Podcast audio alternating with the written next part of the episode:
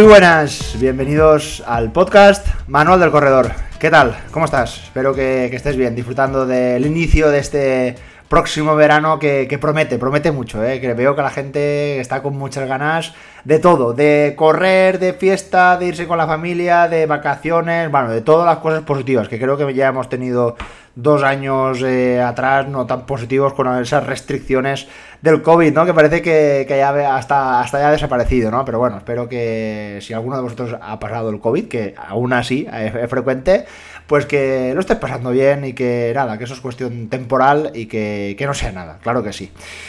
Bueno, y como sé que estás pasando mucho calor, porque la verdad que desde aquí no hay tregua, hemos pasado una semana que vaya tela, nos vamos a ir a un lugar eh, más fresquito, que ya sé que en los anteriores episodios, eh, recordad que hemos estado hablando de Asturias, ya sabes, ese paraíso natural.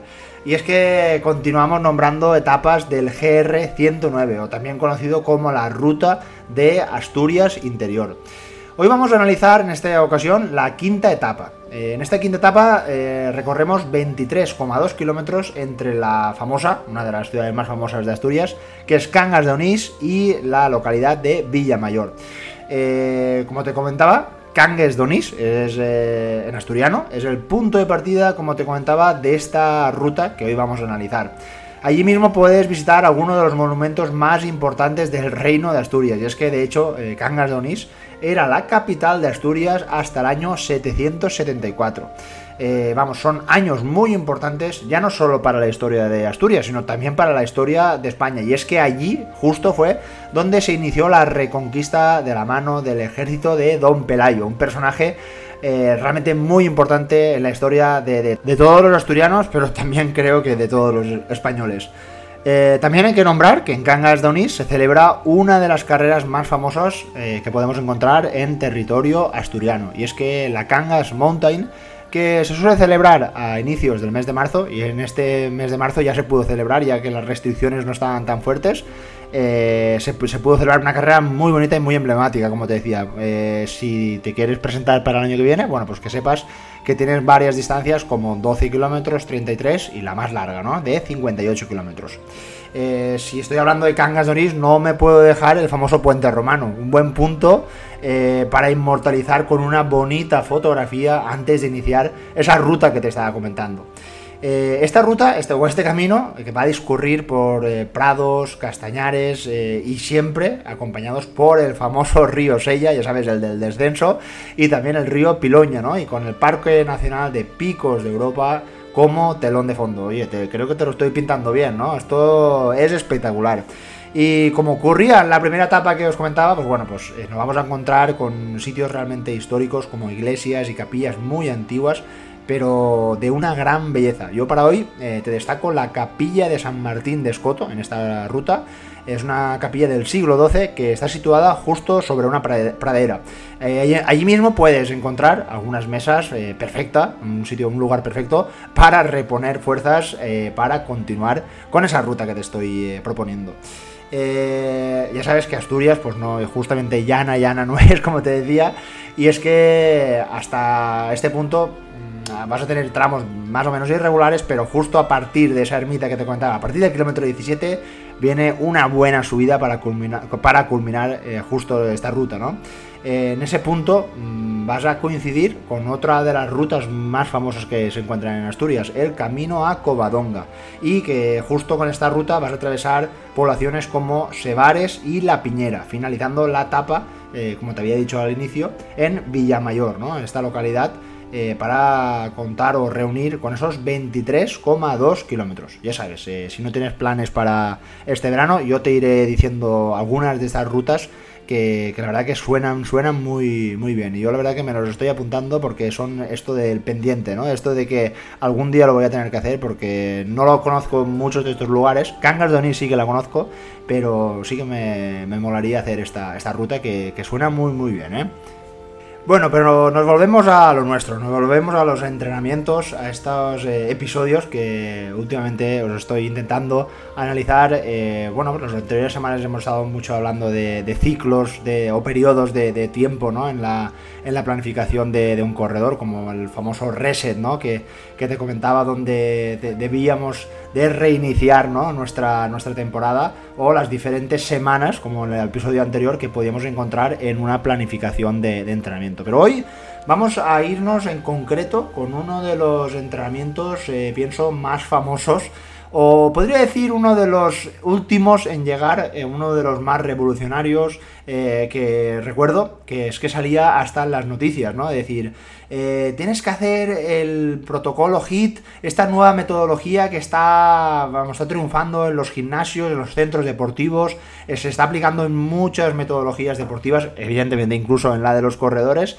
Y hoy me gustaba, me gustaría, ¿no? Dedicarle este episodio a este hit, ¿no? Que no estoy hablando del último éxito que vamos a escuchar este verano, sino que son las abreviaturas que significan, atención, High Intensity Interval Training, ¿no? Que, más o menos en nuestro idioma lo que quiere decir son eh, intervalos, entrenamientos interválicos de alta intensidad. Es decir, hoy nos vamos a ir a la alta intensidad. Hoy no vale lo de correr lento y todo eso que siempre es muy pesado con estas cosas de la zona 1, sino todo lo contrario. Hoy nos vamos a ir a el entrenamiento de alta intensidad. Pero eh, quería sobre todo razonarlo, estudiarlo, debatirlo, ¿no? Eh, con, con todos vosotros, que ya sabéis que siempre os leo los en los comentarios y eh, hablar sobre la realidad del HIT, ¿no? Que creo que es un entrenamiento muy, muy positivo, un entrenamiento que creo que eh, cualquiera de nosotros debería de plantearse en la preparación de cualquier tipo de, distancia, independientemente de si haces 100 eh, metros hasta si haces un maratón,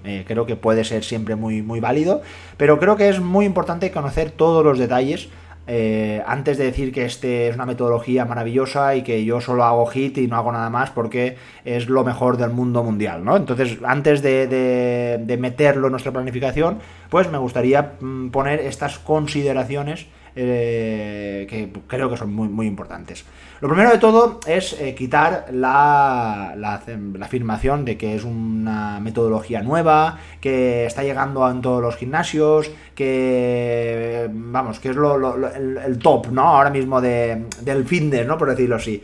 Y bueno, la, realidad es que es un entrenamiento muy antiguo. De hecho, seguramente ya hay estudios publicados en los años 70. Fijaros que ya hay eh, muchos estudios que ya demostraban que el aplicar el entrenamiento de alta intensidad podría ser pues muy positivo, ¿no? Para el rendimiento y para la salud, ¿no? Que creo que también hoy lo vamos a comentar, que, que es muy, muy, muy interesante. Entonces, eh, muy importante, no decir que no es una afirmación mm, relativamente nueva, y es que si lo trasladamos, eh, y creo que esto yo, yo desde el primer momento que lo vi, eh, pensé, vaya, pero si esto yo lo llevo haciendo de hace mucho tiempo y no, no lo veo que sea algo tan, tan novedoso, y es que en el mundo de los corredores yo creo que el alternar mm, periodos o intervalos de alta intensidad con periodos mm, no tan intensos, es decir, más suaves, pues yo creo que a todos nos suenan las palabras Farlek, nos suenan las palabras series y creo que todos más o menos hemos eh, la forma de aplicar la alta intensidad es muy parecida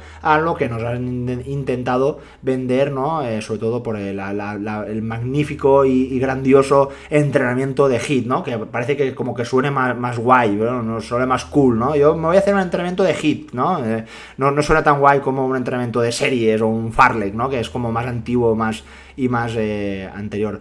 Eh, sobre todo sí que está muy muy encarado en que evidentemente pues eh, el HIT no consiste es un ejercicio como decíamos interválico. Evidentemente lo mismo que las series y el farley como te decía donde se alternan periodos normalmente mm, cortos mm, como mucho como mucho de 5 minutos eh, incluso, evidentemente, ahí varía la intensidad. Cuanta más intensidad apliquemos, la duración será más corta. Es decir, hay hits, eh, muy, los más eh, famosos, como por ejemplo el método Tabata, que es un método también muy utilizado en los gimnasios, pues son periodos de tiempo muy cortitos, pero a muy alta intensidad. Es decir, periodos, por ejemplo, de 30 segundos, pero con intensidades realmente altas, donde se está estableciendo de que podríamos incluso superar el 85-90% de la frecuencia cardíaca máxima, que estaríamos ubicándolo eh, más o menos sobre la zona 4, y luego también se, estima, que esto es un poco más difícil de medir, pues eh, en, intensidades por encima del 90-95% eh, del volumen de oxígeno máximo, o incluso intensidades mucho más superiores, ¿no? Si sabemos que, por ejemplo, nuestro ritmo de volumen de oxígeno máximo mediante los test que hemos podido ver en pruebas de esfuerzo o en algunos test tipo VAM, por ejemplo, que podemos podemos estimar mm, ese ritmo de volumen de oxígeno máximo, pues los ritmos que vamos a utilizar en este hit van a ser muchísimo más altos. Si, por ejemplo, imaginaros que nuestro prueba de esfuerzo en nuestro volumen de oxígeno máximo aparece a un ritmo de 4 minutos el kilómetro, pues ah, probablemente esos 30 segundos que estamos hablando de correr a una alta intensidad, pues probablemente se aumenten en 20, 30 o 40 segundos dependiendo de cada corredor.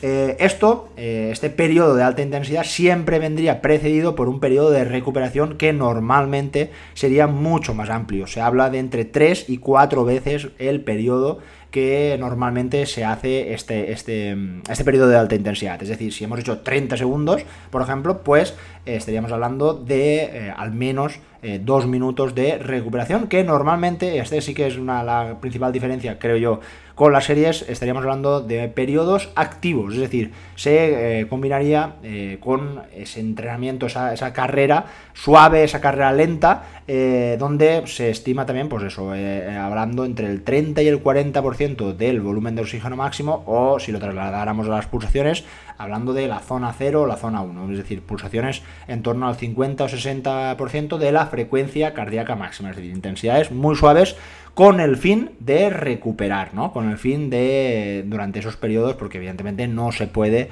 estar eh, todo el tiempo corriendo. Bueno, pues ya sabes lo que es un hit, ¿no? Eh, de, toda la vida. Esto, eh, como te decía, es muy utilizado en los centros deportivos, aplicados al mundo del fitness, aplicado al mundo de la, fuerza.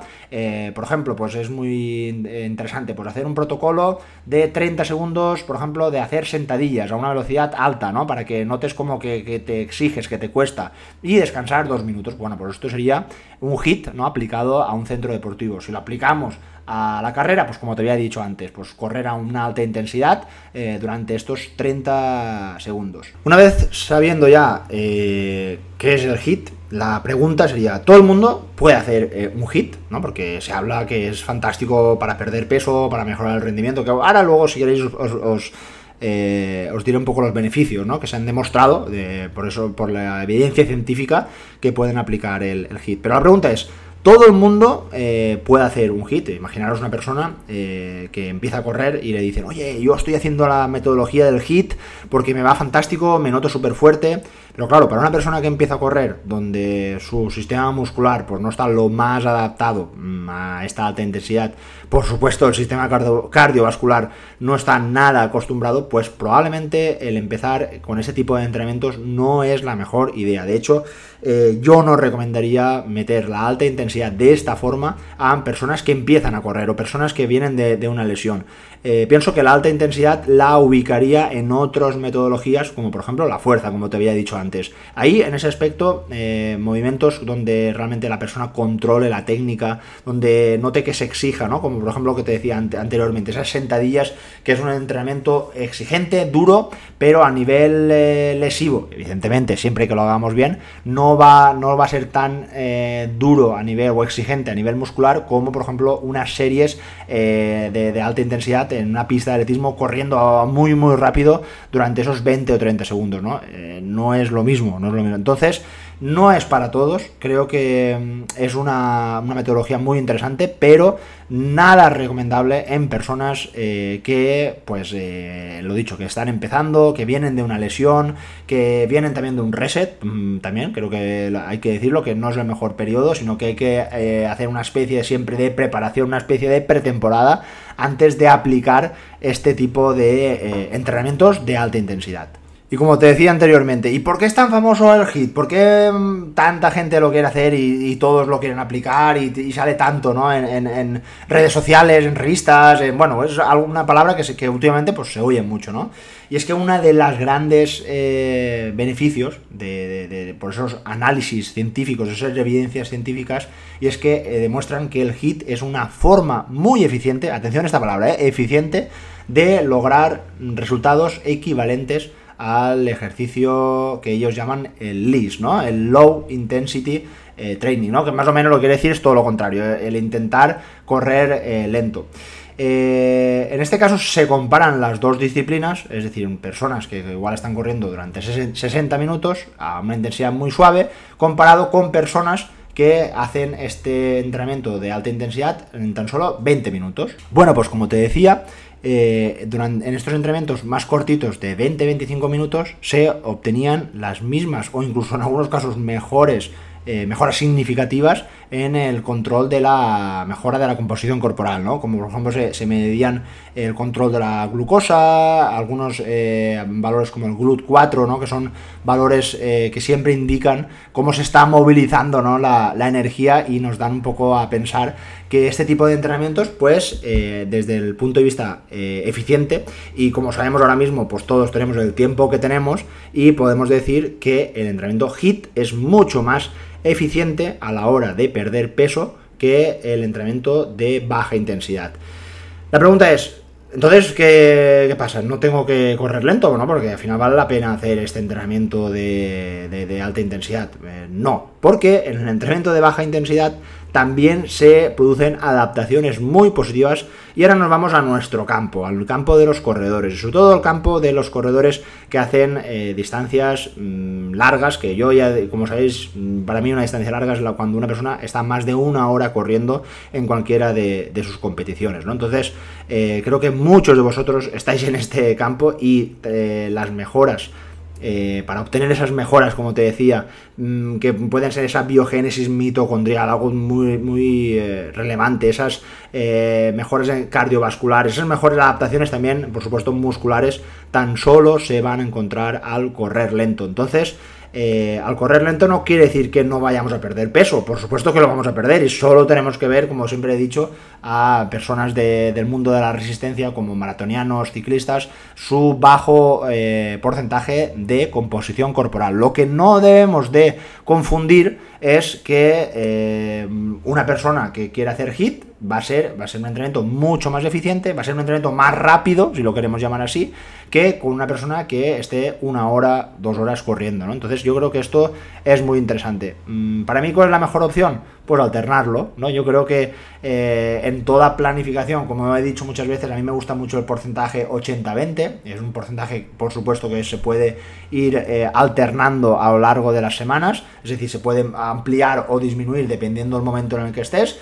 Eh, creo que mm, la gran mayor parte de tu entrenamiento debería ser un entrenamiento a baja intensidad, el 80% al menos, y el 20% habría que aplicar ese entrenamiento de alta intensidad, donde el entrenamiento HIT sí que, por supuesto, tendría mucha cabida en, el rendimiento, o en la preparación, mejor dicho, de cualquiera de nosotros, de cualquiera de un corredor, ¿no? Bueno, como sabes, me gustan mucho las propuestas prácticas, me gusta que, no solo se quede en teoría, y ahora te voy a decir pues, varios ejemplos de cómo puedes eh, aplicar en tu planificación semanal o en tu planificación mensual, cómo puedes ir eh, aportando esos entrenamientos eh, de hits o entrenamientos de alta intensidad. Mira, uno de los entrenamientos que, más me gustan, y a mí me gusta mucho ponerlos al inicio de la temporada, porque, no sé, es como que eh, para mí es una especie de pretemporada y es un entrenamiento también un poco camuflado de fuerza, ¿no? Y son los entrenamientos en encuesta. Eh, estos sprints donde podemos eh, buscar pues algún lugar con una buena pendiente, mm, podemos hablar igual pendientes entre el 8 y el 15%, que para los que hacen bici ya sabrán un poco mejor a lo que me refiero, y hacer pues eh, sprints muy intensos pero muy cortos, ¿no? De 10, 15, 20 segundos a máxima, prácticamente máxima intensidad. Recordar que decíamos 80-90% de frecuencia cardíaca máxima o zona 4 o eh, el, acercarse a ritmos eh, muy altos, ¿no? Creo que es un entrenamiento muy específico para cualquier corredor. Creo que es un entrenamiento que es muy válido y lo podríamos catalogar, por supuesto, como un entrenamiento HIT. Aquí, eh, muy importante a tener en cuenta en este entrenamiento y en muchos de ellos, que ya lo hemos comentado algunas veces en los entrenamientos de alta intensidad con el problema de la latencia en, con las pulsaciones. ¿Qué es lo que ocurre con esto? Con nuestro pulsómetro, ¿no? Que eh, va un poco más lento que la realidad. Y creo que en estos entrenamientos también es muy importante el controlar por uno mismo, por las sensaciones, eh, la intensidad. ¿Por qué digo esto? Porque al meter una cuesta, por ejemplo, vamos a decir de 10, 15, 20 segundos, un, estímulo muy rápido, digamos que el reloj no va a tener la capacidad de ir de 0 a 100, porque es lo que va a pasar, ir de 0 a 100 en pocos segundos. Es decir, tú vas a intentar correr, te vas a poner a correr y, vas a mirar el reloj y a los 5 segundos vas a ver que vas a, estar, en zona 0, porque vienes casi de parado. Y cuando ya llevas 15 segundos, igual no has subido las pulsaciones ni a zona 1. Entonces, cuando acabas el entrenamiento, o sea, cuando acabas ese intervalo, puedes pensar, oye, no lo he hecho bien, porque es que solo he llegado como mucho, como mucho, la zona 1 alta. Y a mí mi entrenador me ha dicho que lo haga en zona 4 y he corrido súper rápido, he corrido súper fuerte. Bueno, pues es normal, el, el, reloj tiene un tiempo donde tiene que procesar toda esa información y va a ser un poco más lento. Ya sabéis que para esto la mejor mecánica, que es una, algo que no, que no tienen todos los, relojes y no tenemos todos los, esos aparatejos, ¿no? Que digo yo, es la medición por potencia, que aquí sí que va a ser mucho más eficaz, va a ser mucho más real, ¿no? El entrenamiento por eh, potencia va a ser instantáneo. Y entonces en este aspecto sí que va a medir mucho mejor. ¿Que no tienes potenciómetro? Bueno, pues yo creo que las sensaciones van a ser eh, muy buenas. Eh, muy buen indicador para medir la intensidad. también puedes, si estás un poco acostumbrado a hacerlo en el mismo sitio, también puedes utilizar la, la, mecánica o la métrica, mejor dicho, del tiempo. Mm, por ejemplo, si en el anterior entrenamiento tenías 8 repeticiones de 15 segundos, y en esos 15 segundos, eh, por ejemplo, hiciste eh, a un ritmo habitual de 4 minutos de kilómetro y la última serie hiciste a un ritmo de 3.50, pues sabes que para el próximo entrenamiento esos ritmos creo que te pueden ir bien. O luego también puedes, por ejemplo, al revés, en vez de trabajar por 15 eh, segundos, pues trabajas por 100 metros. Si en esos 100 metros has tardado pues eh, esos 16, eh, 17 segundos, pues sabes que esos tiempos más o menos luego te vas a poder ir modificando a lo largo del, del tiempo. Es decir, tienes diferentes metodologías, diferentes métricas para intentar acertar ese, entrenamiento. Pero ya sabes, como he dicho en algún episodio de las series o de los intervalos, siempre la última serie debería ser la más rápida. Esto demuestra control, esto demuestra que has gestionado muy bien el, entrenamiento y creo que puede ser muy, muy interesante. ¿Cómo podemos meter más entrenamientos eh, HIT o más entrenamientos de, alta intensidad? Bueno, pues creo que un sitio muy idóneo es una pista de atletismo, un sitio donde creo que eh, puedes correr a alta intensidad sin eh, ir por la calle y que se te cruce, pues no sé, un perro o que se te cruce una persona con la bicicleta y tengas que frenar, ¿no? Creo que a todos nos hagas. Pues en este entrenamiento de, alta intensidad, la pista de atletismo creo que es perfecto. La, la oportunidad de poder medir varias distancias, podemos en vez de jugar con los tiempos, podemos jugar con, como te decía, con las distancias. Por ejemplo, podemos hacer 6 eh, por 200 metros, recuperando 200 metros a baja intensidad, es decir, pues 200 metros a tope y 200 metros a muy, muy, muy bajita intensidad. Más formas de incluir el HIT en nuestro entrenamiento. Pues como había dicho, una de las mejores formas y menos lesivas es junto con el entrenamiento de fuerza. El aplicar uno de estos días a este entrenamiento eh, creo que es fantástico. Es el HIT eh, con la fuerza, creo que fue una de las cosas que más apliqué en mis corredores en pleno confinamiento. ¿Por qué? Bueno, pues porque era una forma de pues eh, moverse un poquito de forma intensa, algo lo más similar a las series, ya que en muchas ocasiones, pues en aquella época, pues el consumo calórico, ese balance energético era muy bajo porque pues la gran mayor parte del tiempo uno estaba sentado porque no podía salir de casa. Entonces el hit en aquel entonces era fantástico, ¿no? El hacer, eh, pues como te decía antes, 20 segundos de sentadillas rápidas o 20 segundos de, de saltos a un pie o a dos pies o no sé, hay miles de ejercicios que podríamos eh, aplicar, ¿no? Bueno, pues el entrenamiento de fuerza también podemos eh, ubicarlo en ese, en, ese entrenamiento de alta intensidad. Pero ojo, algo muy importante, y esto viene muy relacionado también con el CrossFit, ¿no? Porque el CrossFit eh, es digamos, un hit, ¿no? Eh, junto con el entrenamiento de fuerza, junto con el entrenamiento de resistencia, ¿no? Es una unión de todos eh, los factores, eh, donde, lo dicho, ¿no? Juntamos la fuerza, la alta intensidad y la, resistencia. El problema del CrossFit es que si hoy mismo has hecho una sesión de CrossFit exigente donde te has, has hecho todas esas pruebas que se, que se suelen proponer ¿no? los entrenadores y acabas súper cansado. ¿Qué va a ocurrir? Que mañana el entrenamiento que vayas a tener mañana eh, obliga a ser un entrenamiento de alta intensidad de carrera, porque vamos a juntar dos días de alta intensidad y no va a ser lo más recomendable. Va, lo más recomendable va a ser un entrenamiento de baja intensidad. Pero es que imagínate que te estás preparando una competición donde, pues evidentemente, tengamos que poner ese entrenamiento de series, ese entrenamiento especial, ¿no? Para coger ese pico de forma eh, con esos entrenamientos específicos de series, pues eh, aquí tenemos un problema, no podemos mezclar dos días de alta intensidad. Y este, sin duda, es el gran problema del CrossFit, ¿no? Que eh, si utilizamos ese 20%, como te decía, dependiendo de cada persona, puede ser una o dos sesiones a la semana. Si ya utilizamos una de esas sesiones para hacer el CrossFit, nos estamos cargando las otras sesiones más específicas de la carrera. Entonces, ¿Qué quiero decir con esto? Podemos hacer eh, una sesión de hit, como te decía, una sesión de alta intensidad con la fuerza. Y la respuesta es que sí, por supuesto, pero por ejemplo yo creo que puede ser una buena alternativa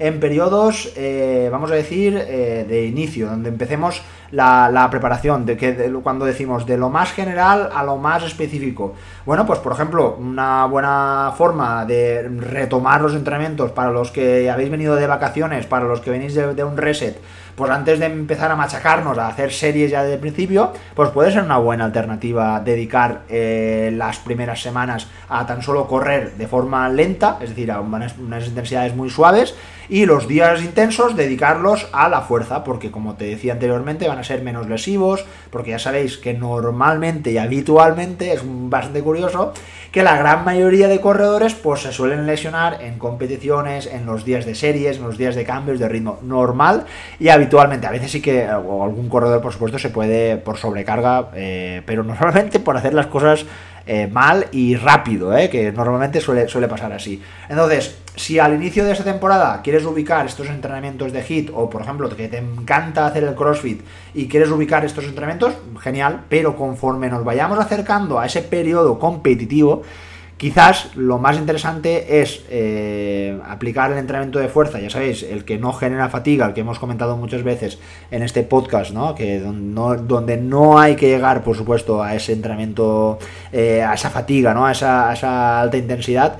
Eh, y dedicarle la alta intensidad a esos entrenamientos específicos como serían esas series, esos farlex, sobre todo esas series más largas donde se ya es un poco más diferente a, lo que es el, el hit, ¿no? Entonces, eh, fijaros que podemos ubicar esta metodología en varias propuestas ¿no? dentro de la planificación de un corredor y que por supuesto, que por supuesto es eh, una metodología fantástica para, correr. Esto, esto no quiere decir que yo haya vea una, un anunciado de, por ejemplo, que muchas veces periódicos generalistas, ¿no? Como el país, el mundo, bueno, cualquier periódico que habla de cualquier cosa relacionado con las noticias, pues a veces también aparecen eh, noticias relacionadas con el deporte, ¿no? Y a, veces eh, hablan sobre las bondades del HIT, el entrenamiento revolucionario, el entrenamiento más, más top, como decía anteriormente, y uno puede pensar, oye, pues si esto es súper eficiente, ¿yo qué hago corriendo eh, una hora y media para prepararme para el maratón? Si yo con 20 minutos puedo conseguir casi los mismos efectos. Bueno, pues como te había dicho anteriormente,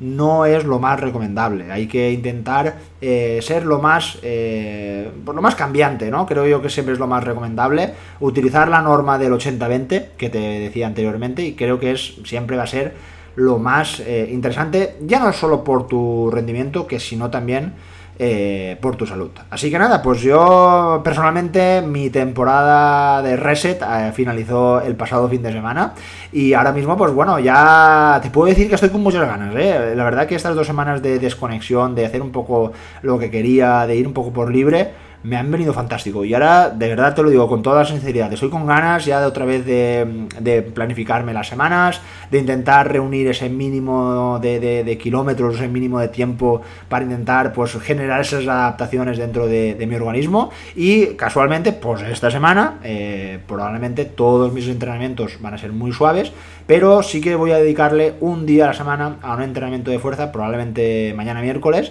y le voy a dedicar ese entrenamiento a un hit, ¿no? Quiero hacer un entrenamiento de alta intensidad, de, pues, con, algunas pesas de bajo peso, eh, pues igual probablemente hago el método Tabata, que el método Tabata, como te había dicho anteriormente, son intervalos muy cortitos, de 15-20 segundos, eh, con periodos también eh, de, de, recuperación también relativamente cortos, ¿no? También a la misma proporción, es decir, el mismo tiempo que has hecho la actividad, es decir, 15 segundos, por ejemplo, y 15 segundos de, recuperación. Luego también hay diferentes metodologías donde hay más tiempo activo que menos, pero bueno, yo como estoy al inicio tampoco quiero exigirme y te aseguro que cuando acabe voy a acabar chopado de sudor, vamos, porque es que esto eh, me deja hecho polvo, yo no estoy muy acostumbrado a la alta intensidad y la verdad que, está guay, vamos, está también de vez en cuando meter eh, algún estímulo así un poco para, despertarse y para quitar un poco de, polvillo, ¿no? Que a veces de, tanto correr eh, lento, pues a veces eh, quitamos un poquito de chispa. Bueno, pues espero que te haya gustado este episodio, que te haya resuelto estas dudas de esta metodología, que por supuesto que estoy muy a favor de ella, pero no es la única, ¿no? No tienes que hacer todo el rato este tipo de entrenamientos a lo largo de la semana. El ubicarlo también de forma correcta a lo largo de las programaciones es fundamental, es clave para pues, aportar todos esos eh, beneficios ¿no? que, suele aportar este, esta metodología tan, tan guay y tan, tan influencer ¿no? que, a veces sale en, todas las, eh, redes eh, sociales. Nos vemos la próxima semana y espero que te portes bien esta semana. Yo a tope, con ganas. Venga, un abrazo. Adiós.